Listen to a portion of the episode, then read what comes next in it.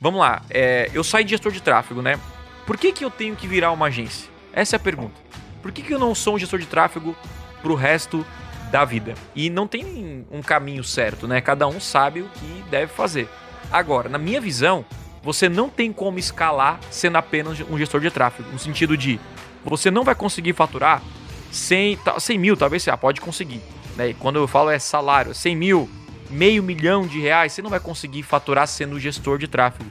Então a pergunta é: será que eu devo me tornar? A resposta, na minha opinião, e talvez do Ramon ele pode vir discutir, é sim. Se você quer escalar e ganhar mais, faturar mais, se tornar uma. É, sair de um, de, uma, de um gestor, uma urgência, para uma agência de múltiplos funcionários, é o melhor caminho.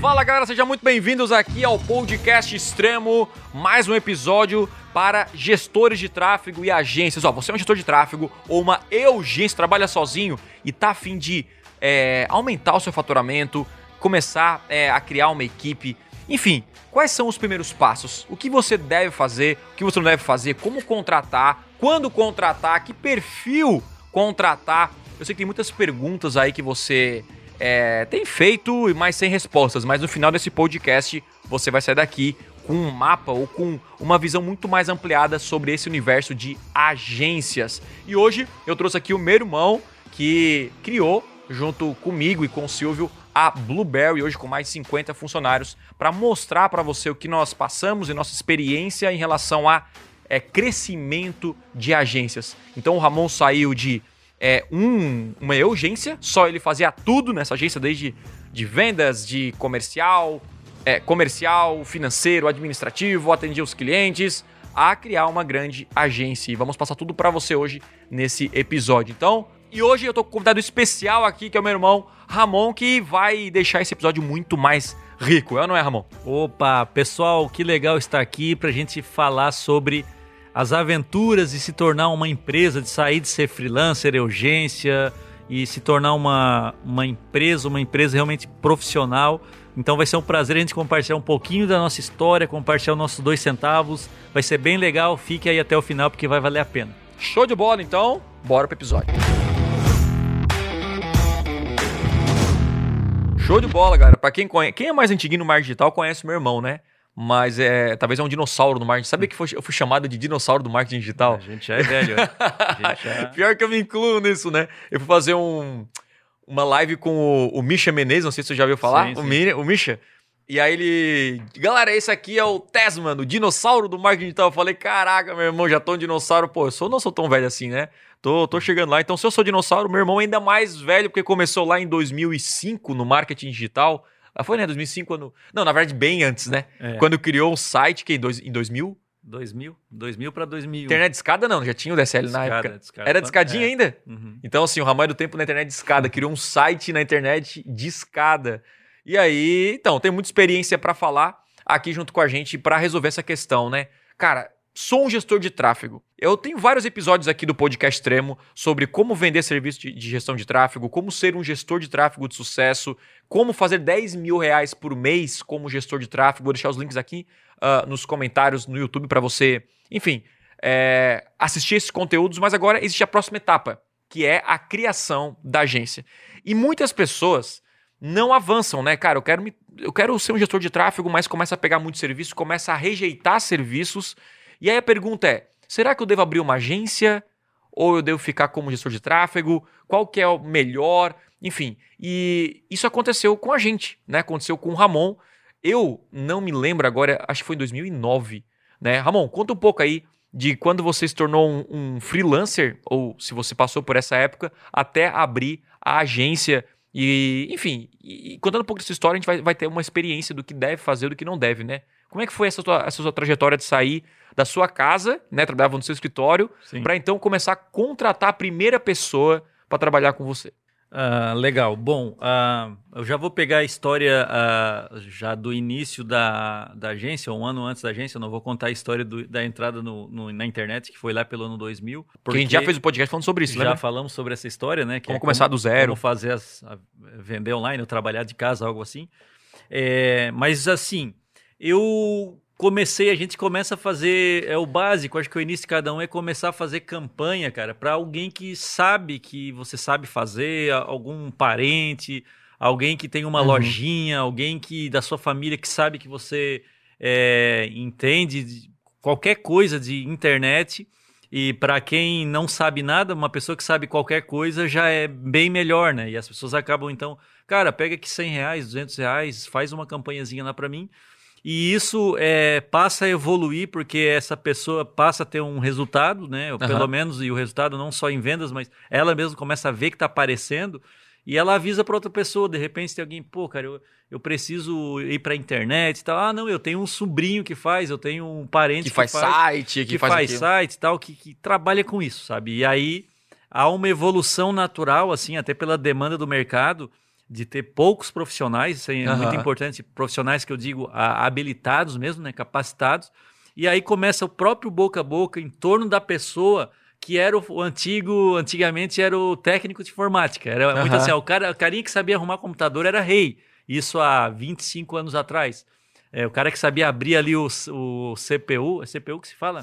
Ah, o, o, o gabinete, gabinete, ali, ali abrir e tal, e limpar a ventoinha, limpar ali. Cara, esse cara é, formatar o HD, reinstalar o Windows, cara. Eu pagava, uhum. eu pagava 100 reais para reinstalação do Windows, entendeu? Então, pô, começa, parece que a pessoa passa a ser um satélite de, de pessoas interessadas ao redor e tal, e aí é, foi o que aconteceu comigo. Então, eu comecei é, a gente tinha uma ideia de montar uma agência, que era outro nome antes da Blueberry, né? Uhum. Eu não tinha o nome da Blueberry nesse meio tempo. Eu, a gente começou a pegar clientes, as pessoas perguntando o que eu fazia por causa do nosso projeto. E na época era anúncios no Google Foco e criação de sites, né? Era isso, era AdWords, porque não existia Facebook Ads, Sim. não existia Instagram. Ah, eu lembro nem... que era rede social no Orkut. Era Orkut. porque o, o, Facebook, eu acho que, eu lembro, eu fiz a minha conta no Facebook em 2011. 2011 uhum, é, eu também. 2011 que foi quando assim era bem já é, popular lá, lá no, na Europa, no, nos Estados Unidos e no Brasil ainda não tinha chego porque o Orkut estava ali, né? E aí o Instagram veio bem depois. Então era simplesmente e nem no YouTube. Eu não lembro assim de na época de ter anúncio para YouTube. É, era tudo pelo AdWords na, na, na, pesquisa e na rede display, né? Era uhum. isso. E aí o que acontece? A gente começou a pegar alguns clientes e tal, e aí chegou na, assim, naturalmente, que é isso que acontece hoje, né, com esse pessoal, e naturalmente, com a evolução das coisas, tu começa a perceber que tu não tem braço para fazer tudo, né? Para atender a demanda, cara, a quantidade de campanhas. Pô, cara, olha aqui. De repente tu tá investindo, a pessoa te deu 100, 200 reais por mês para investir, de repente assim, cara, eu quero aumentar para mil, dois mil, e aí você tem que dedicar mais tempo para aquela campanha, mas enquanto isso está vindo mais dois ou três pequenininhos. Você tem que vender, fazer, cobrar do cliente isso, o boleto. Olha só, você tem que fazer o serviço, fazer sim. o atendimento já ao cliente. Sim, sim. Então, isso tudo é o que a gente fazia. Na verdade, né? é. o, fazer primeiro, né? A gente, na verdade, assim, ó, o, por exemplo, o processo. Tu pega o telefone, atende alguém que está interessado e vende. Aí, entre o cara, realmente, está vendido o produto e o cara começar a campanha, tem todo um processo Nossa. interno de empresa que o cara que é freelancer, que uhum. eu passei por isso, pô, cara, peraí, será que eu vou usar o na época era o Basecamp, a gente usava. Será que eu vou usar o Basecamp para o cara preencher um formulário ou eu, ou eu mando um formulário impresso, né? Porque na época não, não tinha tipo Google Docs, não era como é hoje, o Google Forms tal, que hoje tu manda. Já facilita bem o processo. Era, é, não, era tudo mais difícil. Tal. Eu não sabia se eu mandava um contrato físico para ele assinar. E tu imagina o freelancer, cara, ter que fazer todo esse processo, atender, tirar as dúvidas do cara, fazer o cara preencher o formulário, assinar um contrato pagar o primeiro boleto, tu tem que ir lá no, no, na conta uhum. bancária conferir o pagamento do cara. Eu tô falando só de um cara, só de um uhum. cliente. Para daí pegar o briefing do cara e começar a campanha do cara para depois prestar relatório pro cara que muitos ainda não conseguem gerar fazer. resultado, tem um trabalho, é, tem um nossa. esforço, uma energia, né? Então, aí tu imagina, multiplicar isso por chega a três clientes. É. Chega a quatro clientes. E antigamente então, o atendimento era só via e-mail, né? Agora hoje é muito WhatsApp, muito na hora, o cliente espera áudio. Então, sim, é. a, hoje requer ainda mais esforço, né? Pô, imagina, os canais multiplicaram, né? E uhum. o cliente quer ser atendido por esses canais. Antigamente tinha o físico, né? Que era o pior que tem. É. Uhum. Que era a, as agências tradicionais ainda fazem isso, elas pegam um carro e vão até o cliente uhum. para entregar um relatório em PDF e explicar o que aconteceu naquele mês. A gente conseguiu não fazer isso quando a gente começou, uhum. né? Não sei se tu lembra, né? Que os clientes, ah, eu quero reunião. Sim, e eu brigava, porque eu, eu odeio fazer reunião, sair de casa, assim, ó, como hoje, tá chovendo tal. O cara se arruma para sair de casa fazer uma reunião para apresentar um PDF que o cara podia ler o PDF, entendeu? Uhum. Aí eu consegui, a gente conseguiu tratar tudo por e-mail. e no máximo telefone. Ainda tinha muito atendimento telefone. Aí hoje já tem que ter atendimento ao cliente, qualidade do cliente, aquela coisa. Isso para pessoas que querem se tornar uma agência profissional, claro, né? E aí, Tiago, então é, eu acho que foi por ali 2010 para 2011 quando a gente oficializou a Blueberry, que a gente tava lá no, no Mas nosso... você não chegou a trabalhar sozinho, né? Tipo assim, eu, eu fazia tudo sozinho. Você chegou, você já ofereceu pro É. Silvio, então, que é o seu aí- cunhado, né? É, aí eu considero que eu trabalhei sozinho, porque é, o Silvio trabalhava comigo já, ele começou desde o primeiro dia, só que o Silvio só fazia SEO. Tá. Então, a parte da agência que era o coração da agência, que era o Edwards, eu fazia inteiramente sozinho. Era como se ele fosse um freelancer, né? É, era como, isso, era como se ele fosse, tipo, cara, vem cá me ajudar. Coisa de, de parente, assim. Uhum. Cara, é como tu chamar um primo, vem cá me ajudar tal. Era muito informal as coisas, até porque ele não sabia no que, que ia dar, né? Então Sim. era uma aposta tal. Então eu considero que eu fazia tudo porque eu vendia até o relatório na parte do Edwards de tráfego, eu fazia tudo. Sozinho. E Uhum. daí, claro, chegou o momento, levou três meses para eu sacar assim. É, claro, depois tu pode até entrar, eu acho que nós estamos entrando na parte da etapa, assim, que quando a gente começa a pensar em empresa, né? Mas chegou o momento que eu, assim, cara, é, eu tô sendo, eu não tô sendo inteligente. Uhum. Porque se eu pegar mais um cliente, eu vou ganhar talvez um pouquinho mais, mas eu tô perdendo mais uma hora do meu dia e as horas do meu dia estão acabando. Eu já tava trabalhando E 10 o cara horas. fica esgotado, né? Ninguém, Nossa, ninguém coloca esse cara. Atender meu. cliente, vender, é, Não, quer muita aí, energia, assim, né? O cara tá, tipo, casado, né? Sim, casado. filho. Logo depois, é, em 2012, um ano depois, eu tive, é, tive a Laura. Aham. E aí tu começa a, a perceber que tu tá. é, tu tá, é, vamos dizer assim, arranhando assim, o casamento, arranhando. E outra, arranhando tua saúde, arranhando a tua vida espiritual e tudo mais. O que, que acontece? Nesse momento eu cheguei num dilema que é o seguinte, cara. Porque é aí que tá, Tiago. Eu acho que é um grande segredo. A gente tem uma resistência muito grande de contratar alguém, porque na nossa cabeça a gente só pensa no salário que nós vamos pagar para a pessoa Que é um custo para a empresa. que é um custo, e tu, só que a gente sempre acha que é mais pesado do que é. Toda vez que eu contratei alguém, a impressão que dava é assim, bah, cara, eu vou quebrar. Porque eu estou contratando a pessoa, estou pagando mil reais para a pessoa, uhum. eu vou quebrar a minha empresa. Enquanto que a gente não percebe que a pessoa te liberou algumas horas do teu dia e tu vai passar a atender mais pessoas, e esse mil vai virar cinco, vai virar É, 15, é, né? aham. Então, eu vejo o seguinte, tá? Já falando, da, assim, contando a nossa história, mas é, a etapa que tu começa a perceber isso é quando as horas do teu dia começaram a acabar, tu não tá dando mais conta e tu precisa de alguém para auxiliar. Quando tu pensar assim, ó, não tô dando mais conta, preciso de alguém, pode ter certeza que esse alguém, se ele for bem contratado, é uma pessoa que vai agregar muito à tua empresa, vai se deixar de ser realmente eugen, o urgência, né? Sim. A pessoa sozinha, um freelancer melhorado, para se tornar um negócio. Então, acho que essa, essa parte. Ó, é mas eu tenho um questionamento desse lado aí, sabe por quê? Eu acho que tem muito a ver também com quanto você está faturando hoje. Porque às vezes a pessoa pode estar ocupada o dia inteiro, mas ela fatura 3 mil por mês. E aí talvez não é o momento de ela contratar alguém. Talvez é, é, é o momento de ela otimizar o processo dela para entender, tipo assim, caraca, não é o momento. É alguma coisa está errada no meu processo. Porque vamos lá, eu começo como hoje um gestor de tráfego. Eu sou um gestor de anúncio, eu começo a vender clientes trabalhar da minha casa. Perfeito. Então eu consigo lá, vamos supor que eu cobro em média mil reais por cliente. Tá, vamos colocar só uma média. Aí, beleza. Se eu, sou, se eu sou um gestor de tráfego, na verdade, na minha empresa, Thiago Tesma, né, eu tenho que ser o vendedor, o, o, o cara que faz o atendimento, a finança e tal. Então, desse mil reais, eu posso, lá, eu tenho capacidade para atender 10, 15 pessoas. Beleza, então eu vou lá para 15 mil. Aí fechou. Então, 15 mil. Né? Se eu pegar eu como gestor de tráfego, sei lá, meio período do tempo eu tenho que ser destinado a, a- tem, tem que ser destinado à venda, talvez ao comercial, porque é muito importante para a empresa, e o outro trabalhando na parte operacional da empresa, nas contas dos clientes, para gerar resultado. E aí, desse 15 mil, uma coisa que a gente sempre fez, inclusive eu o Ramon, junto com o Silvio, a gente sempre pensou em manter o nosso custo fixo baixo. Isso é um, é um dos grandes segredos, né? Uhum. o custo fixo baixíssimo, né, ah, o máximo que você puder, né, para que você tenha uma gordura. Fala um pouco dessa gordura, Ramon, porque eu acho que quando muita gente hoje quer, é, quer criar uma agência já devendo, quer, quer quer contratar alguém já com a corda no pescoço, e aí vive correndo atrás do boleto, mas talvez antes do prazo de cara, agora eu vou construir a minha empresa, eu preciso meio que ter um colchão financeiro. Né? Eu sei que tem algumas pessoas que, que já são, arriscam mais. Né? Sei lá, ah, eu, eu vou indo, eu vou indo, mas eu acho que para manter uma paz, né, para você arriscar menos, porque tudo pode dar errado. Uhum. Você pode contratar uma pessoa, ela não, não, não, enfim, desempenhar o trabalho que você quer e uma demissão custa para a empresa. Uma saída, um fundo de garantia, você tem que pagar férias, décimo terceiro, tudo isso. Então, isso tudo é, é, é muitas vezes o empreendedor, esse gestor que virou agora um empresário, ele não coloca na ponta do lápis, né? Quando que você acha que talvez é, é, é o momento ideal, além do tempo que está acabando do dia da pessoa? Assim, tem a ver com faturamento? Quando você começou a ver que, cara, eu tenho. Opa, eu tô aqui faturando 15 mil por mês, 20 mil, tá na hora de contratar mais pessoas. Tá, tem duas questões que acho interessante mencionar, que é. Primeiro é o preço, né? Porque assim, uhum. ó, o uhum. que que forma o preço? A pessoa pode estar com dificuldade de planejar isso, não porque ela não tenha demanda, mas porque ela cobra pouco demais. Então, vamos supor, ah, se eu cobrar 50 reais por cliente, eu concorda comigo que eu, eu vou ter que ter muito cliente para eu poder ter dinheiro para contratar uma pessoa? Mas o que, que acontece? Existe a curva, né? Porque é a curva da demanda. Porque o que, que forma o preço? O que que, quem que diz qual é o preço do meu produto ou serviço? A demanda.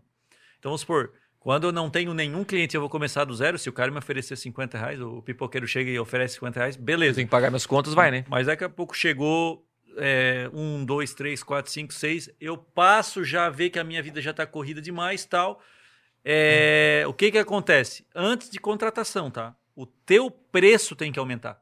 Porque o que acontece? Tu tem, tu uhum. tem 40 clientes, tá? Uhum. E tu já tá pagando tuas contas. Para entrar o quadragésimo... Mas 40 clientes não tem como um gestor? Ou tá falando como agência? Não, não. Eu tô falando... Isso é, tá, no geral. simbólico. Tá, assim, beleza. 40 poder, clientes. Poderia ser 5. O cara tem 5 clientes sozinho, tá? Ele é, ele é uma agência... Ele é uma urgência, tem 5 clientes. Beleza. E ele tá... Cara, das 8 às 6. Beleza? Uhum. Só que esses 5 clientes, vamos supor que ele tá cobrando 500 reais. Perfeito. Então ele tem 2,500. Pô, peraí, 2,500 eu não consigo contratar um funcionário. É. Aí apareceu um sexto cliente, potencial cliente. Tu não pode mais cobrar 500. É melhor tu ficar nesse estágio que tu tá do que tu manter o mesmo preço. Sabe por quê? Porque tu tá vendendo mais uma hora, mais uma hora, mais uma hora, tu não vai ter tempo nem de contratar depois, porque tu vai estar tá trabalhando 24 horas por dia. Uhum. O que que tu faz? De 500 tu vai começar a cobrar 800. Eu tô dando só são exemplos, né? Essa escadinha que eu tô dando aqui é um exemplo do que aconteceu na nossa época, né? Hoje os valores são diferentes. Entrou um sétimo e veio um oitavo que a gente, cara, cara, tu tá dando um resultado, eu quero tal, tal, tal. Daqui a pouco, esse cara tá cobrando 2 mil. Tá? Uhum. E aí ele tem 10 clientes, então ele está faturando 20k. Hoje não é difícil, não é impossível um, um, gestor, um freelancer ganhar 15, 20 mil na internet.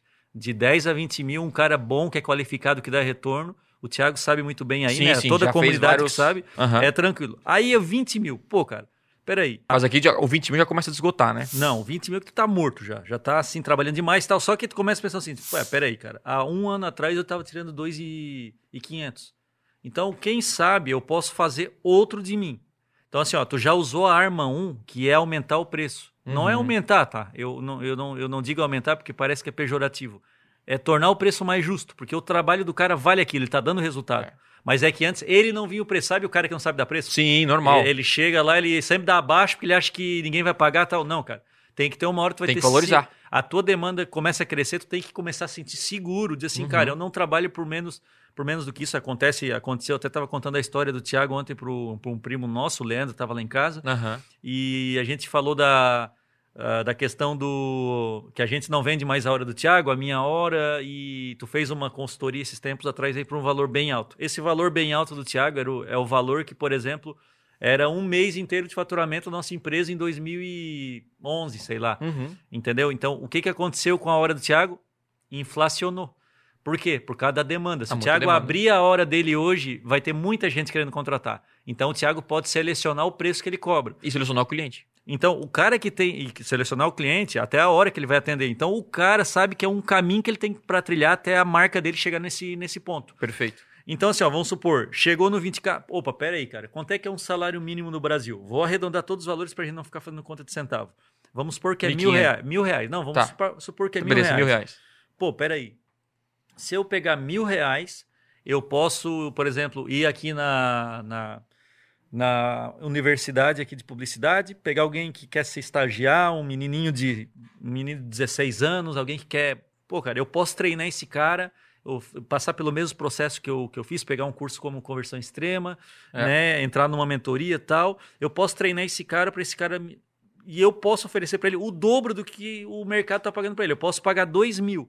Por quê? Qual era a conta que eu fazia? Um, um, um custo variável. Aí entra que é o custo variável, né? Uhum. Se tu não tiver condição de pagar um funcionário, na verdade, isso pode ser um problema de preço ou pode ser um problema de descontrole financeiro. Tu tá, tu tá ganhando 20 mil e tu tá gastando 20 mil. Até tipo, com coisas pessoais, tá? já tá confundindo ah, tá finanças de empresa com. E, isso, é, isso é importante, gente. É, o certo é você manter o seu estilo de vida simples, é. simples né? E conforme vai crescendo o seu faturamento, você mantém o, o estilo de vida. Eu lembro que no início a gente ficou uns 3, 4 anos ganhando um salário mínimo praticamente na empresa. Sim. Eu morava com os meus pais, o Silvio também, então a gente poderia, né, tinha, tinha capacidade de fazer isso. Mas hoje a gente tem uma qualidade de vida superior, né, uma, não, é um estilo de vida superior, só que ainda é muito maior a quando a gente ganha. Então, a, o problema de muita gente, eu não tenho dinheiro para contratar. É porque, na verdade, você ganhava 2 mil a, a, a, um ano atrás, é, hoje aí aumentou o faturamento, tudo que entra de lucro para a empresa, você está gastando tudo. É. Aí, ah, tem que comprar isso, tem que comprar aquilo, tem que comprar aquilo aí, ferra. Então, essa gordura, né? Pô, eu tô faturando 20 mil, perfeito. Mas meu salário continua 2.500.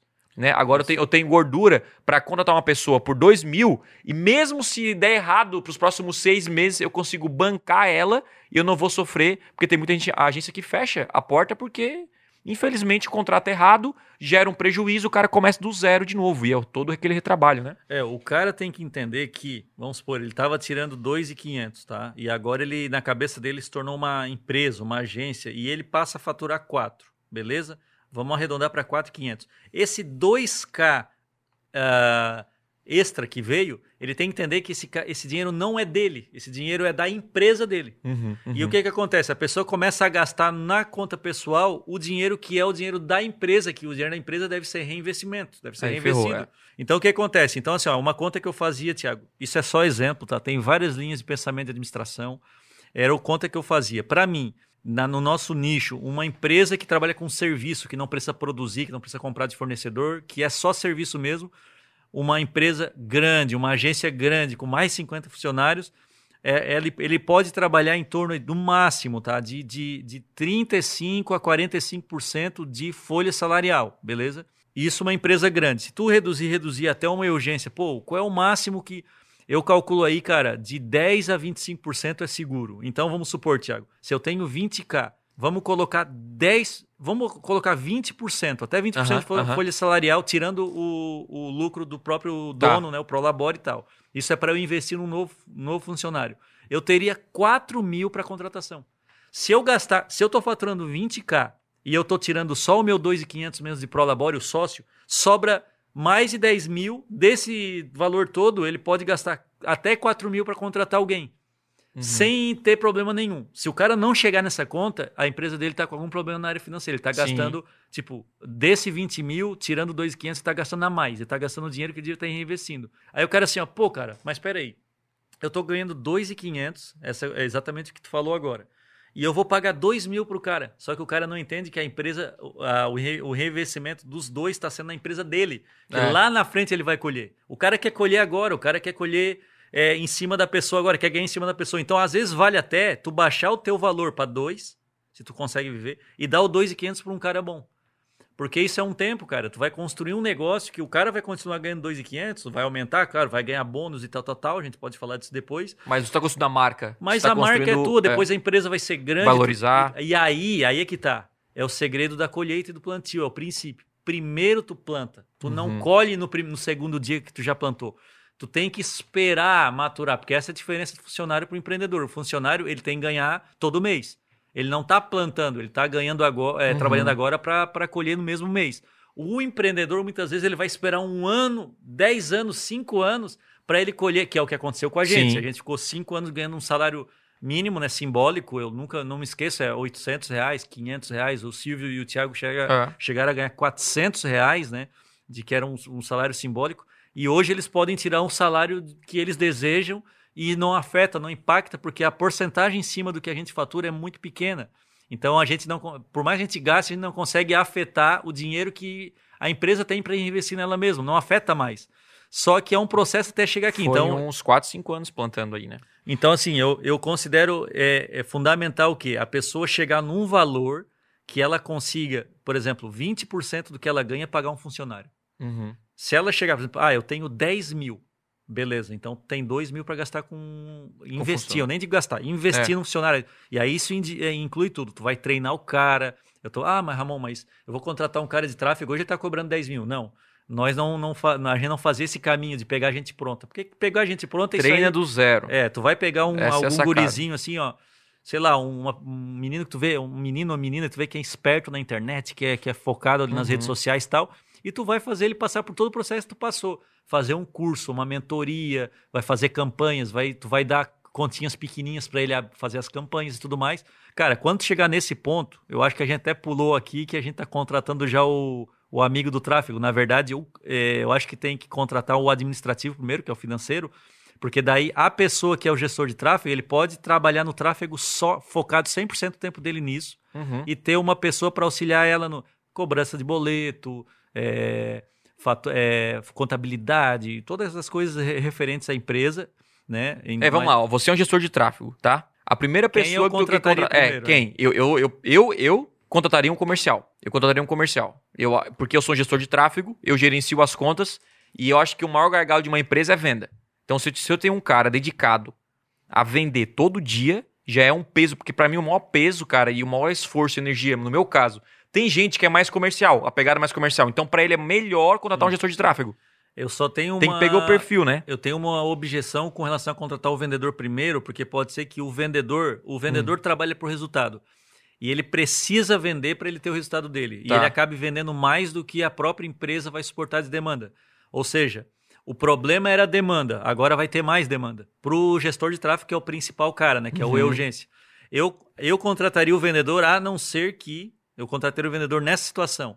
Porque cada gestor tem um perfil. Se o vendedor pudesse cooperar como um assistente administrativo meio período. Tá. Então, por exemplo, Cara, tu vai vender na parte da tarde, da 1h30 às, às 8 horas tu vai vender, só que na parte da manhã tu vai fazer as cobranças, tá? Porque tu imagina, o cara só tá vendendo, tu, tu, tu, tu, tu, e o cara tá fazendo as campanhas, fazendo cobrança e fazendo é muita coisa. É, aí vai, vai complicar. Eu, é, pelo caminho mais conservador que tem, é eu é, chegaria ali nos 15, 20 mil de faturamento, tá? E contrataria um auxiliar administrativo. Um auxiliar administrativo. Por quê? Porque daí o meu tempo que está aqui, vamos supor que eu estou trabalhando 10 horas aqui por dia.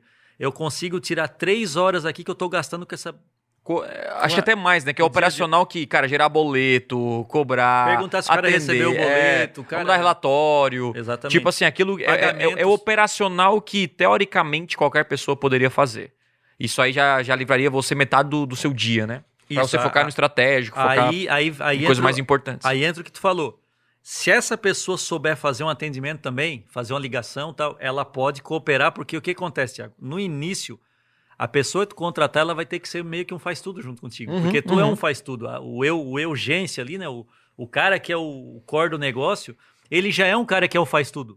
Uhum. E eu uhum. acho que o segundo cara, ele é um cara que vai ser esse que, cara, Pô, se precisar ir no centro lá comprar papel porque faltou para impressora, ele vai. Se precisar ir lá no contador, ele vai. Se precisar ir no banco lá liberar uma senha, ele vai. Se precisar vender, fazer um, pô, passar a tabela de preço para um cliente que pediu que eu não estou podendo atender, ele vai. Então, assim, eu acho que o braço direito, cara, esse primeiro cara, ele é muito importante para o negócio. Aí depois sim, depois desse cara, pô, esse cara tá vendendo, esse cara ajudou no administrativo, eu tô tranquilo, eu tô tu vai te encher de novo, né? Vai chegar a segunda fase. Aí eu já vejo como o, o próprio serviço, né? A área de serviço mesmo, um outro cara de tráfego tal. Ver para onde a empresa está precisando mais. Mas aí eu já pensaria em treinar para quê? Para que você, urgência, você está se tornando uma empresa, se torne não só, não fique só no operacional, mas se torne um pouco mais estratégico. Senão o cara não vai ter tempo nem de pensar no negócio dele. Uhum. Ele fica o dia inteiro fazendo campanha, se incomodando com o cliente, e ele não consegue nem sair para alugar uma sala maior, porque ele não tem tempo ele não consegue nem olhar, né? Aí eu pensaria em ter uma mão aqui, que foi o que aconteceu, né? O Thiago entrou na empresa também fazendo um trabalhinho de SEO lá, é, SEO, né? Uhum. E aí logo e depois Edwards, né? ensinamos o Thiago e o Silvio a fazer tráfego. Quando eles aprenderam, não sei se tu lembra, eu passei uns clientes para ti, para o Silvio, e eu comecei a poder assim, cara, agora eu posso fazer mais venda, eu comecei a fazer mais venda e uhum. cuidar mais do administrativo. E, aí, e eu lembro que é uma objeção que até tu tinha, né? Que, cara, ninguém pode fazer o que eu faço, né? E eu acho que é. todo gestor, é, todo gestor, é, assim, caraca, o que eu faço aqui, eu faço com maestria, tipo, cara, ninguém, ninguém vai conseguir fazer. E aí isso limita o seu crescimento, né? Porque você não. É. Enfim, você acaba não, não, não, não contratando ninguém porque acha que ninguém vai fazer o trabalho bem feito, ou você acha que para fazer o trabalho bem feito tem que, tem que contratar uma pessoa muito cara, né? Uma pessoa que, cara, vai ah, tem que pagar 10 mil reais. E não, cara, tem muitas pessoas que podem executar é, e que estão iniciando no mercado de trabalho. E são essas pessoas que você deve contratar. Foi que a gente começou a, a fazer lá no início da Blueberry. Vamos lá. É, eu saí de gestor de tráfego, né? Por que, que eu tenho que virar uma agência? Essa é a pergunta. Por que, que eu não sou um gestor de tráfego para o resto da vida? E não tem um caminho certo, né? Cada um sabe o que deve fazer. Agora, na minha visão, você não tem como escalar sendo apenas um gestor de tráfego. No sentido de, você não vai conseguir faturar 100, 100 mil, talvez você ah, pode conseguir. Né? E quando eu falo é salário, 100 mil, meio milhão de reais, você não vai conseguir faturar sendo gestor de tráfego. Sim, você pode ser um coprodutor, você pode é, ser sócio de um, de um projeto, mas nesse caso eu falando, cara, você ser gestor de tráfego e tem um problema. Ah, Thiago, mas eu tenho aqui um cliente que é muito bom, dois clientes que me pagam um salário. Aconteceu com o gestor de tráfego é, semana passada que eu fiz uma, uma mentoria no Conversão Extrema. O cara estava faturando bem, só que 80% do faturamento dele dependia só de um cara que aconteceu? Você come na mão do cara, né, daquele cliente. Do nada o cliente falou que não quer mais, e aí ele perdeu basicamente todo o faturamento dele. Então, você dilui o risco também, né? Uhum. Quando você. Ah, Tiago, hoje eu tô tranquilo porque eu tenho quatro clientes que me pagam 20 mil reais. Cara, não é bem tranquilo. Não é, não, não, é, não, é, não é tão tranquilo assim, porque se dois desses clientes eles é. saem, e isso pode acontecer, é normal no mercado, você acaba quebrando as pernas, né? Então a pergunta é: será que eu devo me tornar? A resposta, na minha opinião, e talvez do Ramon ele pode vir discutir, é sim. Se você quer escalar e ganhar mais, faturar mais, se tornar uma. É, sair de um, de, uma, de um gestor, uma urgência, para uma agência de múltiplos funcionários, é o melhor caminho. Tá? E não só pela questão de você. É, assim, pela questão de você faturar mais, mas também de trabalhar menos ou poder escolher. Porque quando você tem uma equipe, você pode pegar, talvez, ah, cara, vou pegar hoje a praia aqui, uma sexta-feira vou, vou descansar, daqui a pouco você vai ter um filho, quer ficar uma semana off em casa. Como é que você faz tudo? Presta serviço, vende. Como é que você vai ter uma semana de folga na sua vida?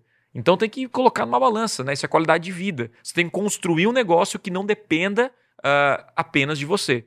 Então o caminho é se tornar um, uma, uma agência, seguindo aqui as técnicas de finanças para a gente não não errar nesse aspecto, né? Falou do negócio importante que eu acho que eu não respondi. Vai que, lá. É que é sobre o colchão de segurança. E nós nunca. Depois eu volto nesse ponto do. do se, de, se, se, se devo, deve ou não. É, se, deve ou não, o que, que, tu acha? Para quem, para qual perfil. Mas o colchão de segurança é uma coisa que eu não, até o Thiago tocou, é importante eu não mencionei. Eu nunca dou, é, eu sempre posso compartilhar. Eu, não, eu não, não, também não gosto de dizer o que é certo e errado eu gosto de dizer o que, é, o que eu compartilhar o que aconteceu com a minha vida e se isso enriquecer o teu caminho, o teu conhecimento, então pega o que é bom, né?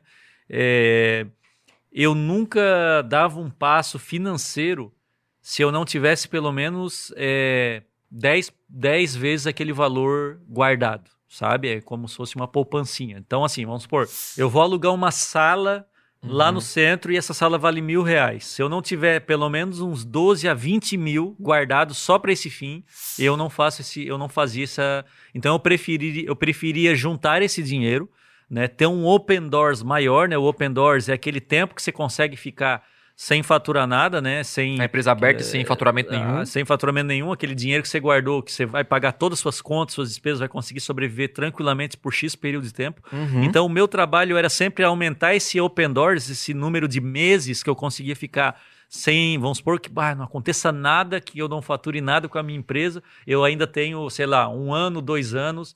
Quanto maior é o Open Doors, quanto maior é o Open Doors, mais tranquilidade tu tem para contratar. Então vamos supor, eu vou contratar aqui contratei o Thiago na época, né? Eu, pô, contratar o Thiago. Por mais que o Thiago tenha falado assim, pô, cara, eu vou, eu venho de graça, eu te ajudo enquanto tu precisar tal, mas na minha cabeça sempre tinha preocupação, pô, um dia eu vou ter que pagar o Thiago. Então, quando eu chamei o Thiago, eu tinha uma, né, nós não tínhamos um faturamento ainda que pagasse o que ele merecia, mas nós tínhamos uma poupança que eu falei assim, pô, se o Thiago precisar trabalhar um ano aqui, eu já tenho meio que o, o valor dele é salvo aqui, né? Sei lá, se fosse mil reais, sim, eu sim. teria 12 mil reais já antes. E eu, de fato, tinha esse valor tanto para o Tiago quanto para o Silvio. Então, assim, ó, o que que. Se eu estou numa idade produtiva, se eu sou novo, né, eu estou aí entre 20 e 30 anos, né, tem bastante gente freelancer bem nessa fase, cara, eu acho que vale a pena se matar um pouco mais. Se tu não é casado, tu não tem filho, tá na idade produtiva máxima, se mata um pouco mais e, e junta grana, cara.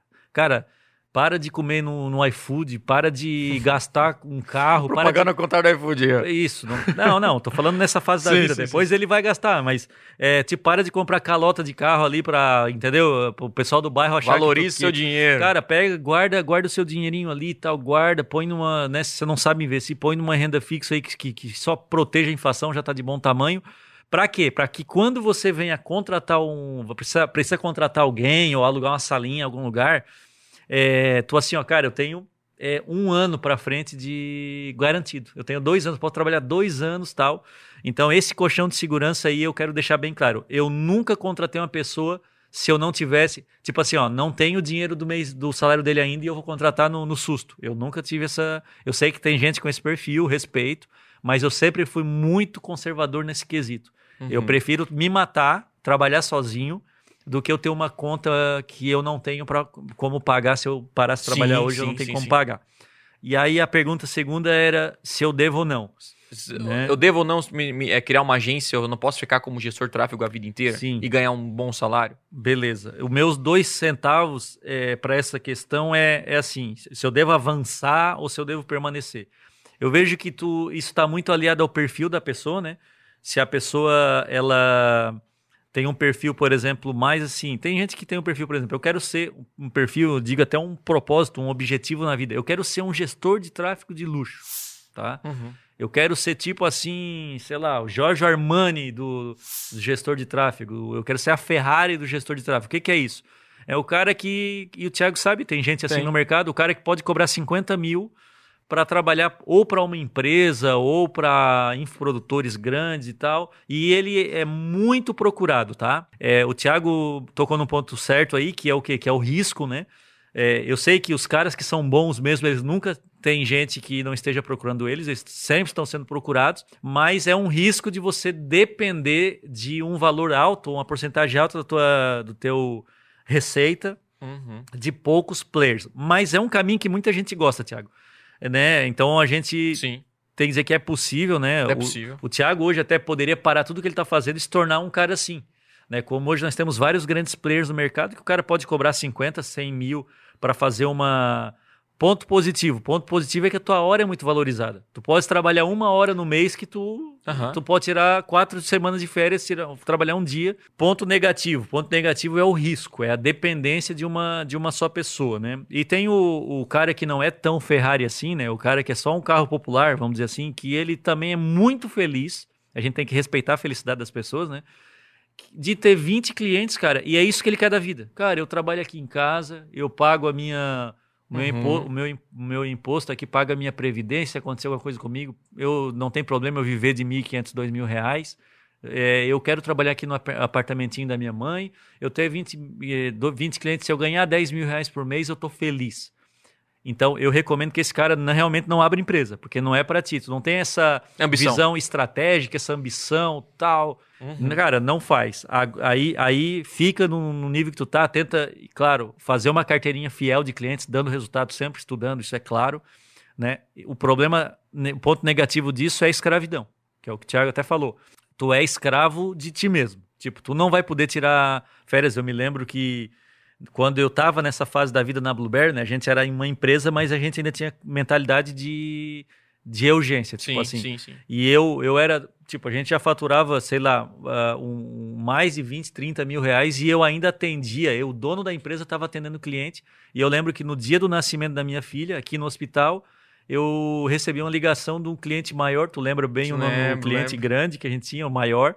E ele, é, meia hora antes de entrar na sala do, do parto ali, ele me liga querendo suporte para a campanha dele e tinha que ser naquele momento, cara. Minha filha nascer. Eu tive que dizer, cara, nem que eu perca essa conta tal, mas, cara, minha filha tá nascendo agora e nada é mais importante que isso. Tu vai ter que esperar pelo menos até amanhã. Hoje nem, ah, mas tu vai chegar em casa, tu não pode dar uma olhadinha. Não, cara, hoje o dia é dedicado a, a, a elas duas, sim, né? Sim, sim. E foi isso que aconteceu e ele depois até pediu desculpa para mim e tal e continuou cliente da gente, né? É, quando a pessoa tem 20, 30 clientes, é uma agência, ele tem esse risco de ser é, o escravo do, dele mesmo, tá? Então ele não vai poder viajar, tirar duas semanas de férias, esquece isso, por quê? Porque a campanha vai estar ativa, cara. Uhum. Vai estar trabalhando na praia, trabalhando não, tirando férias na praia, enquanto a campanha do cara lá parou de converter, ou deu um pau, alguma coisa assim. Você então, nunca vive em paz, eu acho, quando você, você, você vive. Eu, eu, eu acho que. Por isso que eu acho que abrir uma agência é, é, foi o nosso caminho e é o melhor caminho. Porque hoje a gente está gravando podcast. E a empresa está rodando. Uhum. Né? A, gente, a gente pode pegar. Eu fiquei, por exemplo, ano passado, dois meses e meio nos Estados Unidos viajando, enquanto é, o Ramon já, já viu, fez outras viagens também. Então a gente tem essa, essa tranquilidade, porque no fim no fim não é só o dinheiro, né? O fim é, às vezes você vale a pena ganhar um pouco menos, mas ter uma liberdade, né, e viver a sua vida, do que apenas ficar trabalhando por dinheiro, por dinheiro, ah, não quero contratar ninguém, eu quero que seja tudo para mim e tudo complica. Inclusive aí entra também a questão de sócios, né? Porque muita gente pergunta para mim, Thiago, será que vale a pena ter sócios? Tem gente que odeia a sociedade, né, cara? Sócio é, né, é, é, é horrível, não vale a pena, e isso impede o crescimento da pessoa, eu acredito né? Como também tem gente que, cara, ama ter sócio e aí criou o projeto, né? Quando eu digo matam, quer dizer que é obrigado a ter sócio, cada um sabe o que, o que faz a vida, mas na minha visão, pode chegar um momento em que você encontra bons funcionários, aqueles caras que realmente vestem a camisa da empresa, estão investindo, estão se doando para a marca, você vê que, cara, não vale a pena perder eles, são pessoas raríssimas, né? Eu digo assim que talvez de cada 100 pessoas, tu vai achar uma que é super rara, que é íntegra, honesta, quer ver o seu crescimento, quer crescer junto contigo. E aí você pode, querendo ou não, dar uma, um percentual da sua empresa para ela, porque vai valer a pena. Né? Vai valer a pena. Uh, enquanto você descansa, o seu sócio pode tomar conta, enquanto você está trabalhando, enquanto ele descansa, sabe? Aquela coisa. Então, é um casamento. Né? Um casamento ele pode ser ruim, como pode ser bom, depende Esse das pessoas é... que estão envolvidas e também dos acordos que foram propostos, né? Esse aí, ó, porque aí isso é interessante, ó, porque tu começou, tu deu o ponto positivo e o negativo. Uhum. Agora tu deu o negativo. Se tu pegar, por exemplo, o cara é urgência, tem, vai ter prós e contras. Se o cara pegar o, o seu urgência com mais um amiguinho para ajudar ele, mas ele não quer empresa, ele só quer trabalhar assim com o mínimo possível, vai ter pró e contra. E se ele quiser montar uma empresa, também vai ter pró e contra. É isso que é importante entender, que não há um caminho que vai servir para todo mundo. É, exatamente. Isso é perfil. Então o Thiago aqui ele contou o que, que é o bom da empresa. Cara, a empresa tem vários pontos positivos. Por exemplo, eu tenho uma equipe. E é agora eu posso me mover mais pro lado estratégico. Ao invés de eu ficar lá, uhum. pô, abrir a conta de AdWords do zero para um cara que vai botar 100 reais. Não, cara, agora eu posso pensar em coisas grandes, eu posso me, me dedicar a uma mentoria, em levar a empresa para um determinado lado. Não necessariamente eu, eu preciso estar ali no operacional. Aqui vem o outro ponto, né? Eu não preciso estar no operacional, eu tenho, eu tenho uma equipe que eu, não só pra, pela questão de férias, mas por tudo. Tipo, eu posso, né, como é o caso assim da Blue. A gente está, pô, cara, a gente está construindo a nova sede, a gente está pensando em, em fazer em, em outros projetos para a empresa e tal, que se nós estivéssemos lá no operacional, nós nunca estaríamos pensando nisso, nós não teríamos nem tempo de, de se envolver é. com essas coisas, né? né? Então, é, aí vem, qual é o ponto negativo? Pô, Ramon, então se eu vou ganhar mais, se eu vou ter uma equipe trabalhando para mim, eu vou poder ter todas essas possibilidades, tirar férias e tal, qual é o problema? O problema é uma coisinha chamada sócio né? Ou uma coisinha chamada funcionário. Porque nada disso aqui é a mil maravilha. Então, por exemplo, cara, eu, eu para mim sócio é igual a, a day trading. Tá? para mim, deu, mim deu certo, mas eu não recomendo para ninguém. tá? É isso aí. Beleza? É igual a day trade. Cara, day trade é o seguinte, 99,99% ,99 das pessoas vão, vão perder dinheiro. Mesmo se eu ganhar o, a porcentagem continua. 90% de, dos sócios vocês chamavam ser ruim. 95%. Eu tive sócios. Não estou dizendo que o sócio era ruim, porque às vezes eu era ruim para ele também. Sim, não estou dizendo que eu era o certo, mas estou dizendo que a união deu, não, não é. dava certo. Então, assim, ó, 90% das vezes não vai dar certo. Agora, se você encontrar dentro desses 10% um, uma parceria que deu certo, como o Thiago falou, que é um casamento, vai ser uma benção na, no negócio é. do cara, sabe? Mas eu não tô dizendo assim, pô, arruma qualquer sócio aí não, que, que. Cara, vai dar ruim. Cara, para mim, sócio é igual casamento. Então, antes de casar, você tem que namorar. Né? Então, assim, a pessoa tem que trabalhar na sua empresa, trabalhar com você um bom período para você conhecer. Porque uma coisa, nossa, aquele cara é bom, aí ele é sócio, aí, cara, tudo, uhum. tudo, tudo revela, né? Tem, tem sócio que olha o, o tênis que o outro comprou, quer comprar igual, quer, sabe? Aí já começa, ele até pode ser um bom funcionário, isso não significa que vai ser um bom sócio.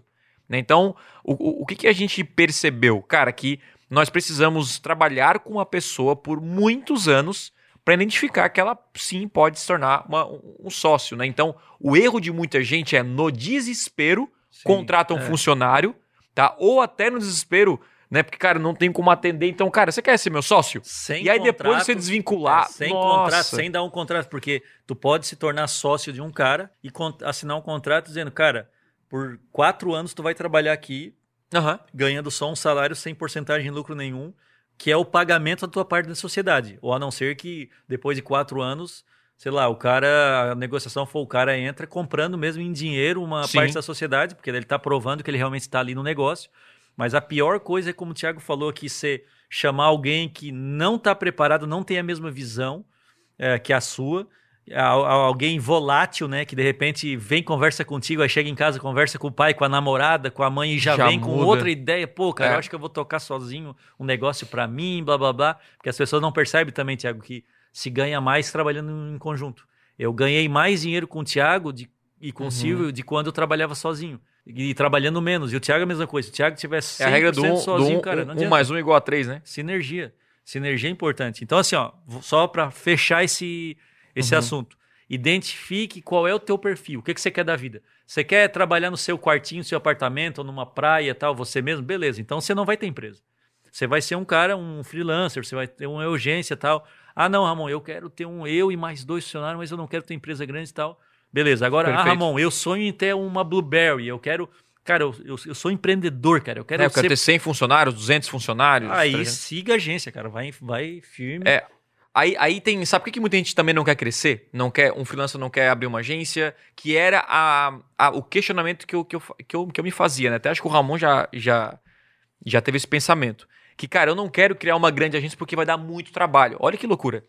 Quando você trabalha, quando você é pequeno, você, você gera muito esforço para pouco resultado financeiro. Isso é normal. E aí você pensa, nossa, imagina se eu tenho mais 10 vezes mais clientes do que isso, 20 vezes. Na sua cabeça, você tem que trabalhar 10 vezes mais, 20 vezes mais. E na verdade, não. Quanto mais você cresce, menos você do, do operacional, aumenta a responsabilidade, obviamente, porém você trabalha menos. Né? Hoje eu tenho, eu tenho a. Eu tenho a possibilidade, eu faço isso, eu trabalho meio período, trabalho. Uh, só que quando eu trabalho, obviamente, eu trabalho de verdade. Mas antigamente eu trabalhava de manhã até a noite, cara, direto, e eu ganhava bem menos. Então, qual é a grande sacada? E esse questionamento foi, inclusive, lá em 2020, no, no falecido Clubhouse. A gente estava numa discussão lá, não sei se vocês lembram do Clubhouse aí. A gente estava numa discussão, e aí eu estava num, num, grupo onde o Eric estava falando, né? O Érico Rocha. E ele tava, cara, com muitos funcionários. E eu, na época, falei assim: ah, eu não quero crescer mais a minha equipe aqui do Conversão Extrema, porque, ah, vai dar mais trabalho, vai, vai, sabe, vou ficar. Tá bom esse faturamento, esse lucro. E aí o Eric falou, cara, o que uma coisa tem a ver com a outra? Né? Uh, o fato de você crescer a empresa não significa, não significa que você vai trabalhar mais. E a mentalidade era essa, eu não queria contratar mais para gerenciar mais, aquela coisa toda. E hoje a empresa cresceu, né? Eu mudei a mentalidade e hoje eu trabalho menos do que antes, mas de maneira mais certeira, né? Onde eu, eu gasto energia em lugares que vão trazer mais retorno para a empresa, ao invés de gastar na parte operacional, até colocar um, um compromisso na agenda. Hoje eu tenho até pessoas que me ajudam, me auxiliam nisso. Então, qual é a grande sacada? Se você tem uma missão de crescimento, cara, eu quero crescer, eu quero evoluir, eu quero criar uma marca, eu quero criar uma empresa, ótimo, isso não vai dar mais trabalho, você vai trabalhar de maneira inteligente. Óbvio, vai ter que, que ralar, vai ter que trabalhar, vai ter que contratar certo, vai passar por traição, vai passar por, por, por sócio insatisfeito, se tiver, por funcionário que vai querer montar uma empresa igual a sua, cara, isso vai passar, todo mundo passa por isso. Isso é o, é o, é, é, é o que o empreendedor passa e às vezes não é falado abertamente. Mas a real é que vale a pena. Se você quer crescer, não acha que, sabe, cuidado com as suas desculpas. É isso que eu quero falar aqui. Ah, eu quero ser pequenininho porque eu dá no trabalho. Mentira. Ah, eu quero não sei o quê porque o, o que eu ganho também aqui já é suficiente. E, e, tudo bem, se você ganha hoje é suficiente, mas Talvez com mais dinheiro você pode gerar mais impacto, se não, obviamente, trabalhar sua vida pessoal, aquela coisa toda. Então, é, são discussões profundas sobre o caminho que você vai chegar, vai, vai levar a sua vida. Mas a questão é, nem tudo que nós pensamos hoje é 100% verdadeiro. Né? Naquela época, pô, olha, olha, Ramon, hoje nós temos aqui na, na Blueberry 55 funcionários. Quando a gente tinha cinco, era, era gastante, uma gastava energia, se incomodava ah, muito sim, mais sim, sim, que do que hoje. E eu sei que a gente chegar a 200 funcionários, a gente vai, vai se incomodar menos do que antes. Por quê? Porque começa a ter líderes, gestores, pessoas que auxiliam na gestão. Então, sabe, é, é, é essa, esse é o objetivo que talvez você pode colocar na sua vida para é, alcançar o resultado financeiro que você quer. Show de bola. Então, Ramon, próxima etapa agora é o seguinte. Sou gestor de tráfego, sou minha urgência, agora eu quero realmente criar uma empresa. Dicas para novos empreendedores. Tá? A gente já falou algumas aqui. Primeiro, a gente falou sobre contratar certo. Essa é a primeira dica. Cara, eu tenho que contratar uma pessoa certa, porque assim como um sócio, né, tome cuidado com o sobrinho, com o primo, porque o cara é gente boa apenas, hum. né, o cara enrola. Eu acho que olhar o histórico, o que, nos, o que facilitou a gente na contratação no início, isso é importante falar, né? Foi que a gente é, está numa igreja e na igreja você conhece muitas pessoas. A gente olhava algumas pessoas servindo na igreja, comprometidas, íntegras, honestas, trabalha... e a gente ia lá e via o salário e, a gente poderia pagar. Então isso auxilia, né? Uma outra coisa que a gente fez na época também foi criar um formulário no Google Forms, abrir lá na nossa, no nosso site vagas em aberto e todo dia chegava organicamente é, leads, né? Leads de, de pessoas que gostariam de trabalhar com a gente, até com uma faixa salarial, com algumas informações. Então, você não pode contratar no desespero, né? É bom já ter assim um banco de dados. E a gente já contratou errado também, né? Já aconteceu, cara. Você quer falar um pouco sobre isso? Não. É, é Contratação, demorar é, nisso. Isso, é a lei, né? Nós temos a frase, aquele princípio que a gente adotou até, que é nunca contratar rápido e demitir devagar. É, a demissão tem que ser rápida é, e a contratação devagar. Então, assim, ó, o que, que acontece? Um, uma dica, é, só para entrar em contratação, né? Uma dica é o seguinte: é nunca ir atrás de pessoas só quando precisa. E sim, tu ter uma filosofia da empresa que ela já recebe informações de pessoas permanentemente, sabe? Uhum. Ela tem uma cultura de entrevista permanente, de, de pessoas, até tu ter uma pessoa, claro, responsável que possa ir na universidade, que possa ir lá na, nas empresas que tu já ter uma cultura, no nosso caso que nós fizemos na época foi abrir um Google Drive, deixar no site, a gente anunciava na rede social. Cara, vai, e mesmo quando não estava precisando. O que que acontece quando tu precisa? Tu tem ali que aí vem a dica, nunca contrate o primeiro que aparece. Nunca contrate assim, nossa, a filha da cabeleireira ali da esquina, ela ele falou que ela falou que e, e ela o, é dedicada o ela... empreendedor eu ouvi muito isso ele é bom ele é, ele acorda cedo cara ele é e aí tu assim ó beleza não você tem que ver se a pessoa é adequada para aquela função então vai contratar alguém para o Edwards para te ajudar Pô, o cara não, nunca leu um gráfico. Pega aí o gráfico do Covid, por exemplo, e diz assim, cara, o que que tu entende desse gráfico aqui? Tá melhorando ou piorando as coisas? Faz essa pergunta, porque o cara vai estar tá lidando com gráfico de Edwards, com gráfico uhum. de, de, clique, de conversão. O cara tem que ter uma mente mais, mais matemática, mais analítica tal, né? Que foi o meu erro, né? Eu contratei um artista plástico para fazer Edwards, né, cara? Aí o cara lá que a mente dele é na filosofia lá de, lá de Platão, lá na Grécia clássica. Não ia dar e conta. aí o cara, é mais analítico, E a né? gente querendo falar de matemática, o cara tava lá pensando no, no né, na 2.400 anos atrás. É, o, o, que é um, uma pessoa muito boa para fazer outras coisas, mas não Edwards. Então o Edwards é aquela pessoa fuçadora, cara. O cara que pega um painel Aprende. Ah, eu não tenho TikTok. Em cinco minutos a pessoa tem a conta do TikTok aberta, sabe mexer em tudo, sabe quem tem, quem não tem, já tá seguindo, já tem seguidor. Essa pessoa é. rápido de internet, assim, que é rápido, essa pessoa é um, um bom perfil. Junta uma quantidade de é, 20, 30, 40 candidatos, vai entrevistando, vai cria um processo para você chegar nos finalistas, dá prova. E outra, não contrata, é experiência. Cara, em dois meses a gente pode contratar, acho que é três meses a experiência, não sei, é. 45 dias, 45 dias, se eu não me engano. Cara, dá desafio, né? Eu lembro que o Thiago dava o desafio quando a gente foi contratar para a Pena Piriano, nós dávamos o desafio para a pessoa por e-mail, para a gente nem se, pre se preocupar em, uhum. em, né, em botar a pessoa para dentro para fazer. Não, cara, faz um desafio, me entrega isso, me entrega aquilo. E ali tu já começa a testar uma pessoa que pode ser um bom funcionário e pode ser futuramente até um parceiro da, sim, dentro da empresa, sim. alguém que vai ser um líder ou até mesmo, quem sabe, futuramente um sonho distante, mas não impossível, de ter uma participação na empresa, quem sabe, né? A gente uhum, uhum. achar pessoas assim. Ah, então, é, com, não contrate rápido, esse foi o maior erro que eu já cometi, e não demitir uh, rápido foi o, o, erro que eu cometi, que é demitir devagar, que é sempre o quê? Sempre tem vagas em aberto. é, de, exatamente. Se tua empresa está precisando, sempre está. Ah, mas eu não vou contratar agora. Preenche aqui, mas eu, mas eu tô precisando. Vem. E aí, na hora de demitir, é o quê? Cara, tu percebeu, né? Eu sempre acho que foi o. Não, a gente assistir, né, cara? Cara, eu não, eu não lembro, eu não lembro quem foi que, que deu essa palestra, enfim, para eu poder honrar a pessoa e dizer o nome dela, mas nós temos o funcionário A, o B e o C, né? O A é o, é o Pelé, é o Messi, né? O Ronaldinho é os funcionários que são top. O B é aquele funcionário que faz o trabalho dele, sabe? Das 8 às 6 da tarde. Então ele chega às 8, tá em ponto, ele não perde, não fica doente, o cara é bom. O nome já diz que é B é bom. E C é aquele cara assim que tu releva, sabe?